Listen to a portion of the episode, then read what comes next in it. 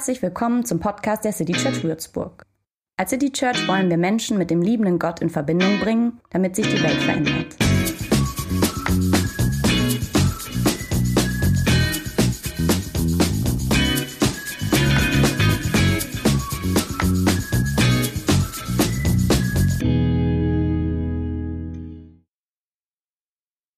Ja, jetzt wurde verraten, dass ich den Trailer gebastelt habe.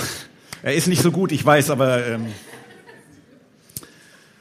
okay, ich steige ein mit der Frage oder eigentlich dem ähm, Stichwort, was Tim euch eben in diesem Lied 28 Mal gesagt hat: glücklich. Bist du eigentlich glücklich? Bist du eigentlich glücklich? Ähm, zum Beispiel mit der Wahl deines Berufes.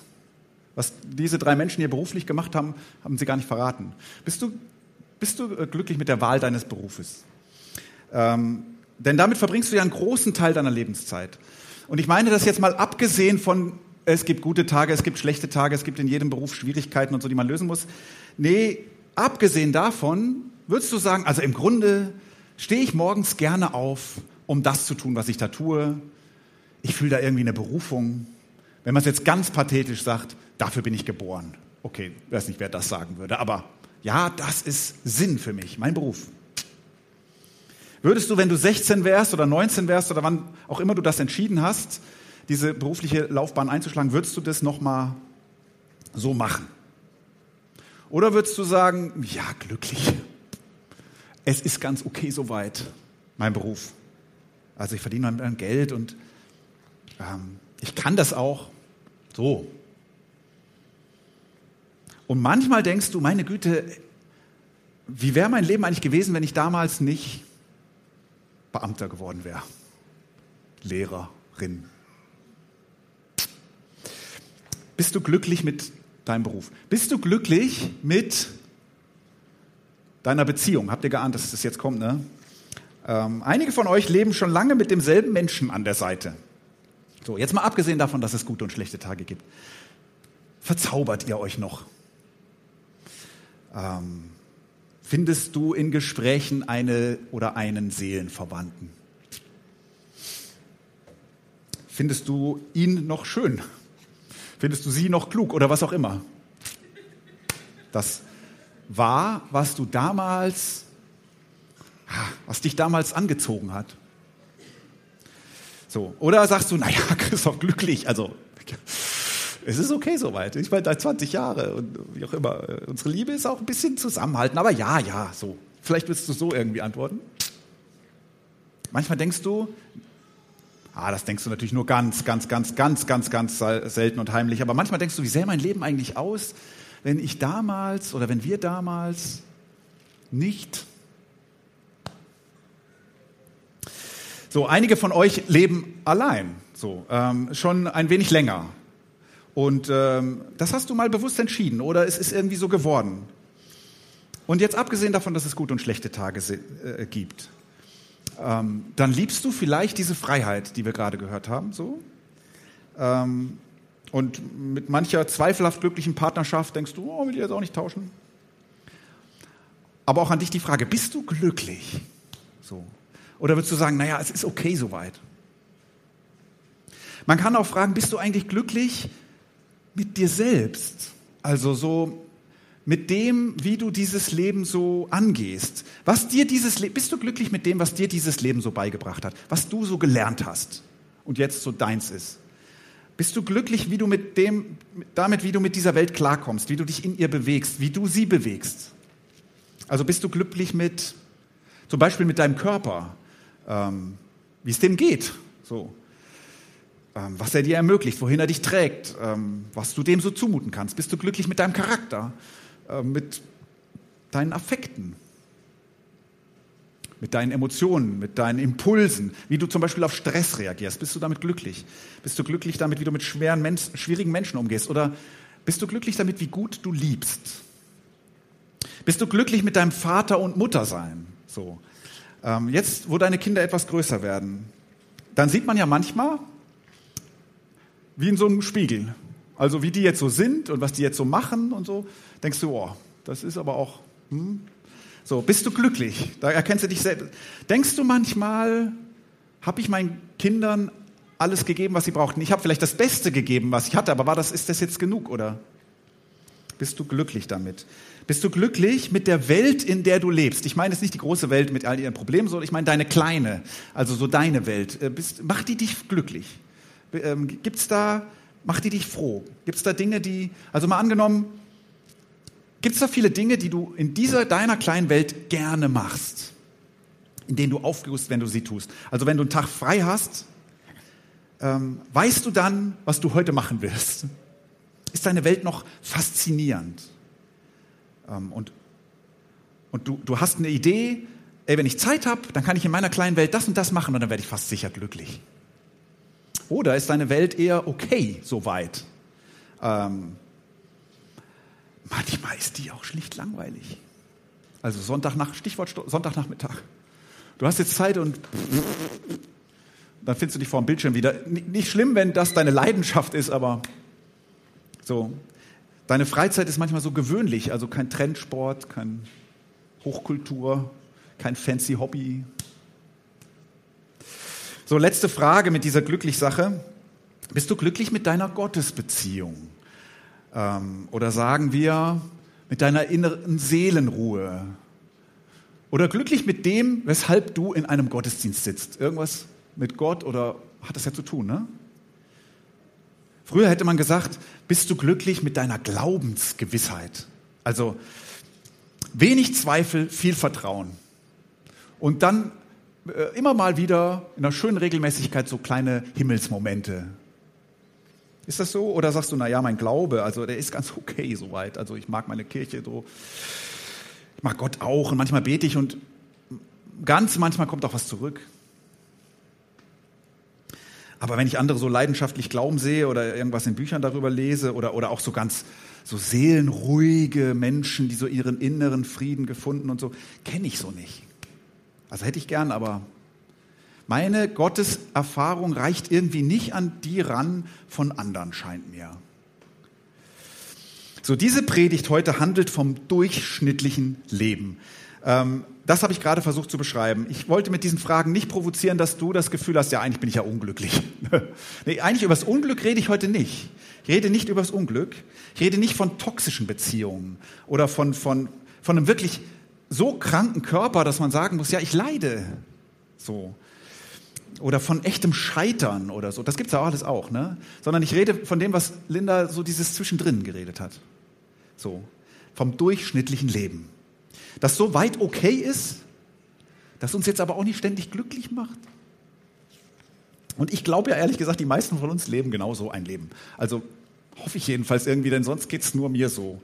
Also wenn wir mal wirklich ehrlich sagen, wie es ist. Manchmal sitzt man mit Freunden zusammen und redet darüber, wie es ist, wie es wirklich ist. Und dann merkt man, naja, und das tut dann auch irgendwie gut, niemand von uns lebt dieses Insta-Leben so, das andere scheinbar gefunden haben. Äh, niemand von uns lebt ein Leben umgeben von Schönheit und süßen Träumen in weißen Federbetten und Sinn, ganz viel Sinn und humorvollen Leuten und Erfüllung und all dem.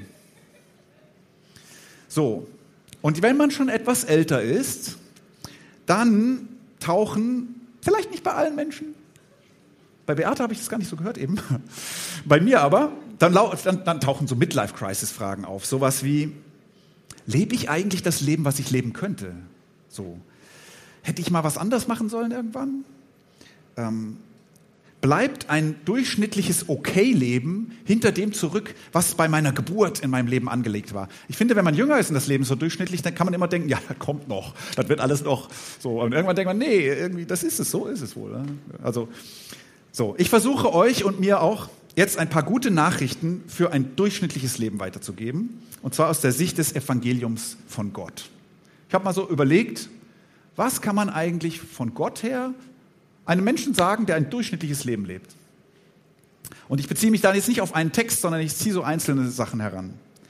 Und das Erste, was ich sagen will, ist, du bist okay. Klingt ein bisschen platt, ne? Eben habe ich gesagt, ganz okay soweit. Mein Leben ist ganz okay soweit und das hatte ja so einen komischen negativen Unterton. Ich möchte das mal jetzt anders sagen und von euch gehört wissen. ja, dein Leben ist ganz okay. Das ist gar nichts Abwertendes. Das ist wertschätzend. Dieses Leben ist nämlich gar nicht so easy zu leben. Und wenn man es schon mal so weit gebracht hat, wie du es gebracht hast, ja, das ist was. Du kannst mal sagen, das ist ganz okay. Das ist einfach schon dafür, dass du da bist, hast du nicht Wertschätzung verdient, sondern eher, da ist eine Wertschätzung, eine Würde von Anfang an über deinem Leben, wie glücklich oder mittelmäßig das sein mag. Dir, ich sag's mal so ein bisschen in so einem Theologendeutsch, dir eignet Würde. Ich lese euch ein paar Sachen aus der Bibel vor. Psalm 203. Gott weiß, was für Geschöpfe wir sind. Er kennt uns doch. Wir sind nur Staub. Das ist nicht so ermutigend, ich weiß, aber der Mensch ist vergänglich wie das Gras. Es ergeht ihm wie der Blume im Steppenland. Ein heißer Wind kommt, schon ist sie fort. Und wo sie stand, bleibt keine Spur von ihr. Doch die Güte Gottes, und die gilt so Leuten wie uns, ne? Die gute Güte Gottes bleibt für immer bestehen. Bis in die fernste Zukunft gilt sie denen, die ihn ehren. Er hält auch noch zu ihren Kindern und Enkeln. Wenn sie nur seinem Bund treu bleiben und nach seinen Geboten leben. Der Herr hat seinen Thron im Himmel errichtet. Er herrscht als König. Jetzt lasse ich ein bisschen was weg. Preist den Herrn, ihr Geschöpfe alle, wo immer ihr lebt in seinem Reich. Auch du, mein Herz. Preise den Herrn.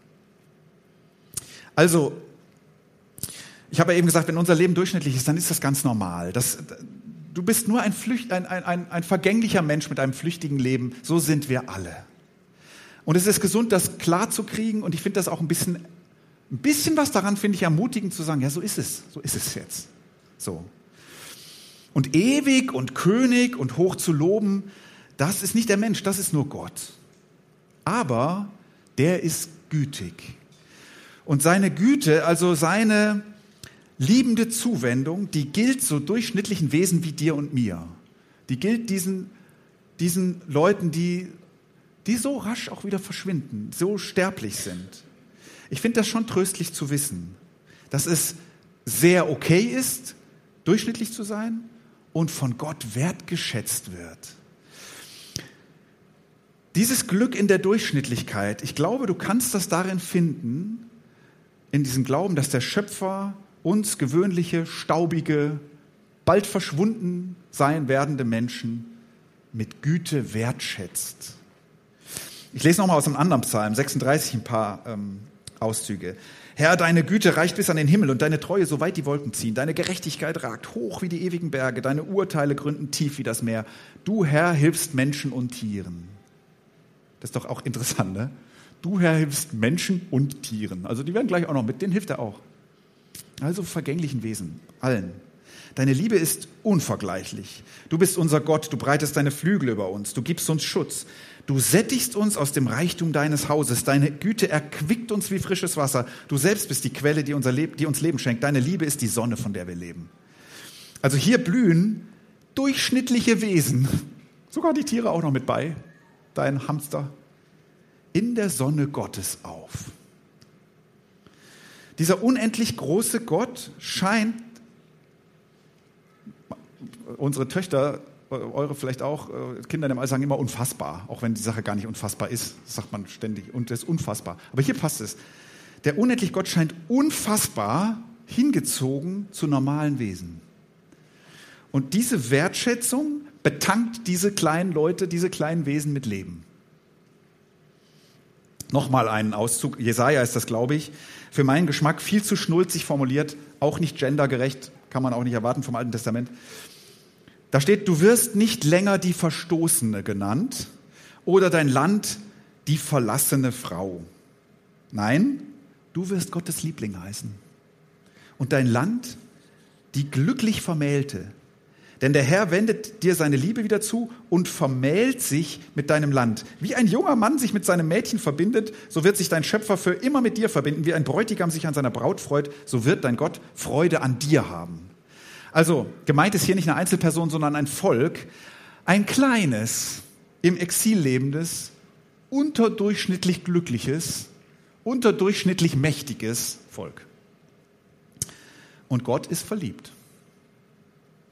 In dieser gütigen Wertschätzung Gottes kann man sich zu Hause fühlen, kann man zu Hause sein. In dieser Güte Gottes kann man sich versöhnen mit dem Leben, wie es jetzt halt gerade ist. Das macht das Leben nicht leicht, da wo es schwer ist, aber es sagt mir, dein Leben ist wertgeschätzt. Du lebst nicht am Leben vorbei. Du bist wichtig, du bist würdig. So, jemand verleiht dir Würde. In dieser gütigen Wertschätzung kann man sein Zuhause finden. Du kannst aus deinem vergänglichen Leben kein ewig Bedeutsames machen. Probieren Menschen wird nichts. Du musst aus deinem gewöhnlichen Leben auch kein Außergewöhnliches machen, um glücklich zu sein. Du musst nicht mal, man könnte sagen, du musst nicht mal glücklich sein, um ein gutes, gesegnetes Leben zu leben. Du lebst bereits ein Leben in Würde, von Gott gewürdigt. Beheimate deine Seele in dieser Wahrheit. Zweiter Punkt, du bist, äh, nein, du kannst was. So. Also man kann nicht alles erreichen im Leben, wenn man sich nur anstrengt. Habt ihr wahrscheinlich auch schon gemerkt. Was man kann, ist viel Geld damit verdienen, dass man Leuten motiviert zu glauben, man könne alles erreichen, wenn man sich nur anstrengt, so in irgendwelchen Motivationsreden. Aber nein, man kann nicht alles erreichen im Leben, wenn man sich nur anstrengt. Aber diese göttliche Güte über dir, die ich gerade beschrieben habe, die ist nicht nur eine, in der man sein Zuhause finden kann, ähm, obwohl man kein besonderes Leben lebt. Diese göttliche Güte oder Liebe über dir, die flößt durchschnittlichen Menschen wie dir und mir auch Selbstvertrauen ein. Jesus hat mal gesagt, kommt her zu mir alle, die ihr euch plagt und von eurer Last fast erdrückt werdet.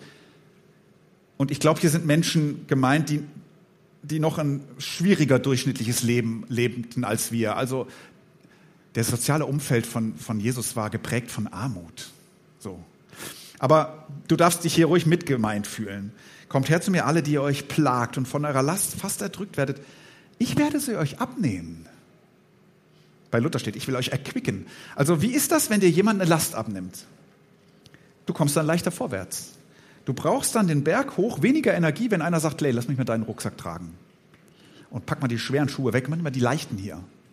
So. Du bekommst Mut zu denken, ey, das könnte ich ja doch noch schaffen. Ähm, mehr als du dachtest. Da könnte sich hinter dieser Steigung könnte sich eine neue Welt auftun und ich könnte die erreichen vielleicht. Also wenn dir einer Last abnimmt, dann fühlst du neue Energie. Die Bibel ist voll von Geschichten, in denen Gott Leuten etwas zutraut, die sich das nicht zutrauen und denen andere das auch nicht zutrauen. Die heißen dann Mose, diese Leute. Das ist schon ein großer Name, ne? Maria, ähm, Paulus auch. Die heißen aber auch Hagar, kennt man kaum. Esther, äh, David, Petrus, Thomas. Ich lese mal einen Vers vor, da geht es um Josua. Das ist so ein Vers, den wählen Eltern oft als Taufvers für ihre Kinder oder als Segnungsvers. Man kann verstehen, warum sie den wählen. Man wünscht das halt seinen Kindern irgendwie. Sei, das, es ist eigentlich ein Satz an Josua. Ne? Sei mutig und entschlossen, hab keine Angst und lass dich durch nichts erschrecken, denn ich, der Herr, dein Gott, bin bei dir, wohin du auch gehst. Da wird einer rausgerufen auf, ey, mach was, was du dir nicht zutraust. Sei mutig, sei entschlossen. Kannst du. Also das ist ein Gott, der aus der Komfortzone lockt. Ich glaube, Leute mit einem durchschnittlichen Leben dürfen das immer mal wieder hören. Gott lockt dich aus der Komfortzone. Sarah, ja, also die alttestamentliche Sarah, oder da gibt es auch, glaube ich, auch mehrere, aber die Frau von Abraham. Da steht an einer Stelle, dass sie lacht. Gott macht einen Vorschlag und Sarah muss lachen. Das finde ich schon ziemlich sympathisch an dieser Frau. Also die sagt, ja Gott, ist klar, ist klar. So. Sie lachte in sich hinein und dachte, jetzt wo ich alt und, sorry, verwelkt bin, soll ich noch ein Kind empfangen? Und mein Mann ist auch viel zu alt. So, ich fand das schon immer cool, dass sie über einen göttlichen Vorschlag lachen muss. Gott ist einer, der sagt, sag nicht, dass du zu alt bist.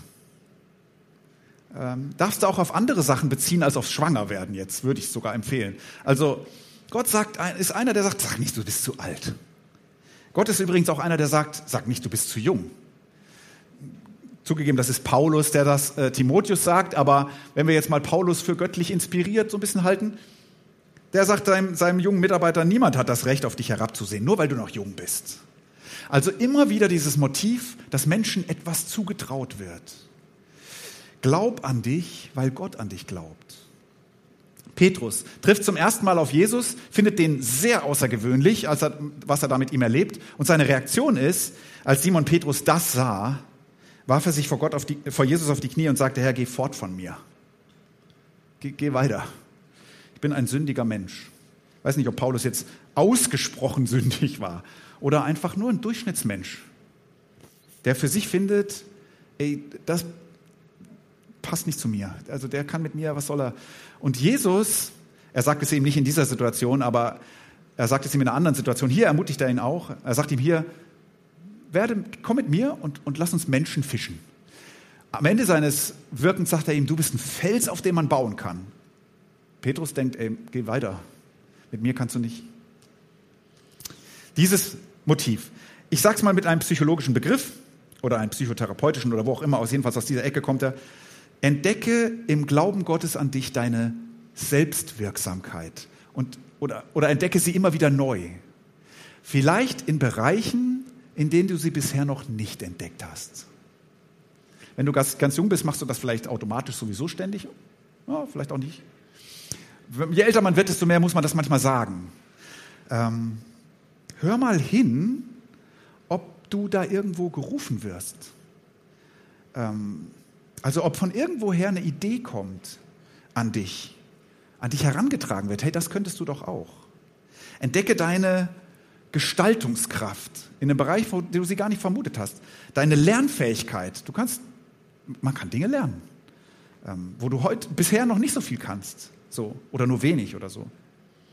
Also und, und hör mal darauf, ob das nicht nur deine Einbildung ist, ich kann das bestimmt, sondern ob irgendwer anders sagt, hey, wäre das nicht was? So und wo du denkst, nee. Und dann hör mal hin. Also ganz fromm gesagt, ne, hätte man gesagt, da ruft dich jemand. Eine Berufung, ja, großes Wort. Aber ja, vielleicht. Gott ruft aus der Komfortzone raus. Ich hatte das letztes Jahr, da wurde ein Ehrenamt an mich herangetragen, wo ich ehrlich als ersten Impuls dachte, das kann ich nicht. Äh, da überschätze mich jetzt kolossal. Aber gut, ist doch schön, dass du. Und, und irgendwann denkt man, na ja, du kannst es lernen, ne? Ist auch keine Raketenwissenschaft. Ja, so, jetzt bin ich's. Deine große Sache. Aber willst du dich rufen lassen, wenn da ein Ruf kommt? So. Sag nicht, du seist zu alt.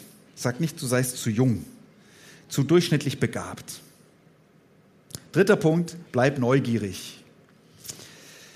Das gewöhnliche Okay-Leben. Ich will euch am Schluss jetzt nochmal versuchen, das Faszinierende dieses Okay-Lebens vor Augen zu malen. Äh, meine Frau wird später sagen, ja, dann hast du dir das auch selber mal angehört, was du da gesagt hast. Ja, ich hab, predige mir selbst, ja. Dein Heimatfinden in der Güte Gottes, das war so der erste Punkt. Ne? Dein Heimatfinden darin, dass Gott dir gütig ist und dein Leben mit Würde betrachtet. Und dein Zufriedensein mit dem Okay-Leben, was vielleicht daraus entstehen kann, sollte nicht deine gespannte Neugier auf das gewöhnliche Leben abdämpfen. Also ich meine jetzt nicht auf das Aussage, ich meine auf das gewöhnliche Leben abdämpfen. So, ich habe mal überlegt, Jesus, ne, der war ja eigentlich schon ein großer. Also muss man das ist ja kein gewöhnliches Leben. Also kurz gesagt, es gibt keinen berühmteren Menschen als Jesus. Das muss man, egal was man glaubt, eigentlich so sagen. Ähm, es gibt keinen, schlicht keinen berühmteren Menschen in der Weltgeschichte. Aber das, wenn man sich jetzt sein Leben anguckt, sein Lebensradius Zeit seines Erwachsenenlebens war so 100 Kilometer. Also nach Norden und Süden jeweils 100 Kilometer, nach Ost und West höchstens 50. Da hat er sich bewegt. Und die meiste Zeit eigentlich in einem Gebiet kleiner als Unterfranken, der kam gar nicht raus. Immer oft an so einem See da.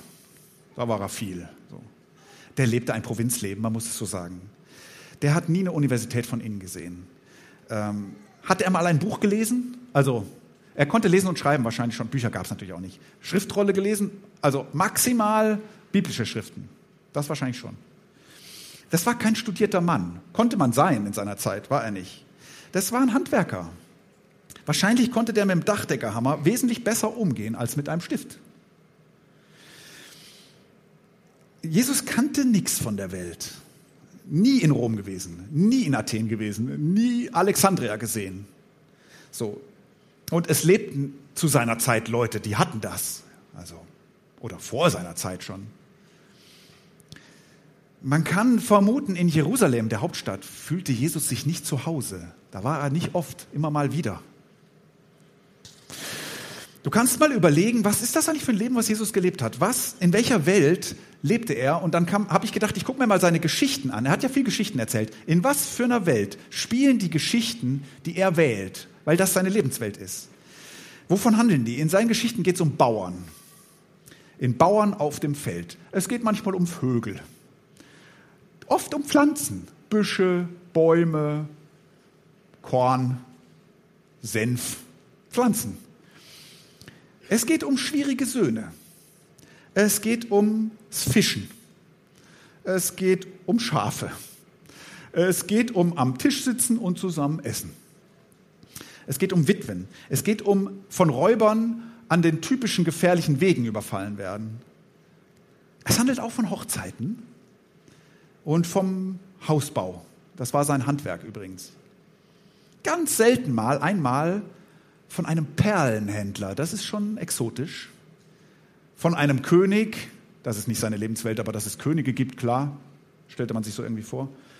Einmal, glaube ich, nur von einem Priester. Die Lebenswelt von Jesus, wenn der Insta-Fotos zu seinen Geschichten gemacht hätte oder einfach nur wo rumläuft, du hättest pff, Felder gesehen, Äcker, Arbeiter, wahrscheinlich viel Armut, Wüste, vielleicht mal ein Weinberg, Lehmhäuser, Jesus hat nie ein Wagenrennen gesehen. Jesus hat nie ein Pferd besessen, schon gar nicht. Jesus hat nie auf einem Pferd gesessen, ist jetzt meine Vermutung, weiß auch nicht. Aber in der Zeit jedenfalls nicht. Ein Pferd konnte kein Mensch besitzen in, der Schicht, wo er war. Jesus hat nie einem großen Gelehrten zugehört. Jesus hat nie ein Theater besucht. Jesus hat auch nie mit einer Frau geschlafen. Jesus hat nie mit einem Sohn rumgealbert. Jesus hat kein Life-Goal erreicht. Ich habe überlegt, worin bestand eigentlich das Lebensglück des Jesus von Nazareth? Also wenn der was machen wollte in seiner Welt, was so richtig schön war. Weiß ich nicht, aber wenn ich die Texte angucke, finde ich, fand nur zwei Sachen. Vielleicht fällt euch noch was ein. Mir fiel auf, äh, auffällig oft zieht er sich zurück in die Einsamkeit. Das hat, scheint er gern gemacht zu haben. Äh, in die Einsamkeit wandern und sich der Güte des Vaters im Himmel bewusst werden. Also ich sage das mal mit den Worten von eben, die eigene Seele in dieser Güte Gottes beheimaten. Ich glaube, das hat er gern gemacht. Und das andere, was mir auffällt, mit Freunden an einem Tisch sitzen und essen. Das hat er auch oft gemacht, so oft, dass Leute sich über ihn lustig machten. Jesus war kein Asket. Mein Gott, bin ich glücklich, dass Jesus kein Asket war. So, das einfache Leben also. Mit welchem Blick schaut jetzt Jesus auf dieses einfache Leben? Was erwartete er vom Tag? Mein Punkt ist ja immer noch, ich möchte euch die Faszination an diesem gewöhnlichen Leben zeigen. Und jetzt denke ich nochmal an seine Geschichten. Und seine Geschichten, zum Beispiel die, die auf den Acker spielt, da entsteht plötzlich ein wogendes Kornfeld.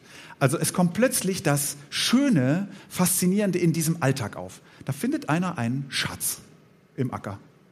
Oder da ist auf einmal ein Sohn, äh, ein Vater, der diesen Sohn umarmt. Oder da ist auf einmal wird da ein Familienfest gefeiert. Oder da ist auf einmal ein Ausländer, der einen Menschen, einen verletzten Menschen verarztet.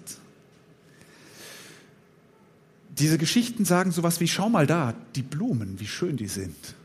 Oder eine Geschichte sagt, die tummelnden Vögel.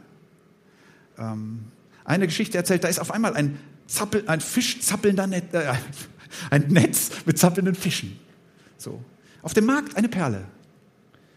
Im Haus eine wiedergefundene Münze, ähm, eine glückliche Braut, ein, ein, eine Vergebung. Also Jesus liebt, Jesu Geschichten lieben das gewöhnliche Leben und rechnen in dem gewöhnlichen Leben mit den besonderen Momenten, mit den Himmelsmomenten. Die können da passieren. Jesu Geschichten lieben das gewöhnliche Leben und vermuten darin die Möglichkeit von Himmelsmomenten. Bleib neugierig. Also, was meinst du? Könntest du von dem Sohn Gottes diese Zufriedenheit mit dem gewöhnlichen Leben lernen und gleichzeitig diese Neugier, dass sich darin heilige Momente ereignen können? Dass das durchschnittliche Leben, das alltägliche, ein reiches ist. Nicht nur Alltag, da kann Reichtum drin sein. Am Schreibtisch. Da ist was zu entdecken.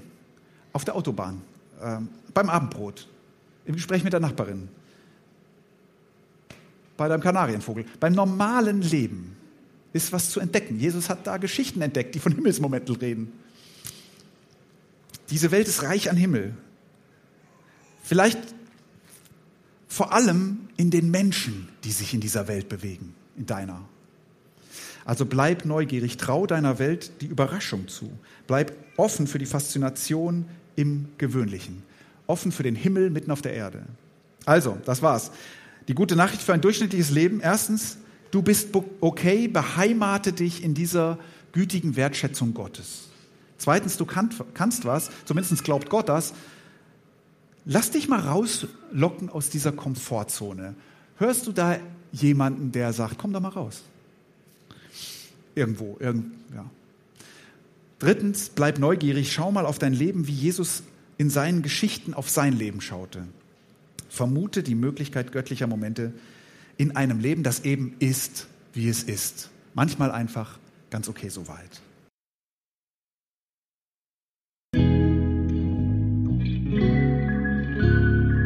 Mehr Infos zu dem, wer wir sind und was wir machen, kannst du unter citychurch.de nachlesen. Wenn du uns unterstützen willst, und wir brauchen Unterstützung, findest du Informationen dazu in den Show Notes oder unter citychurch.de-spenden. Vielen Dank und bis zum nächsten Mal.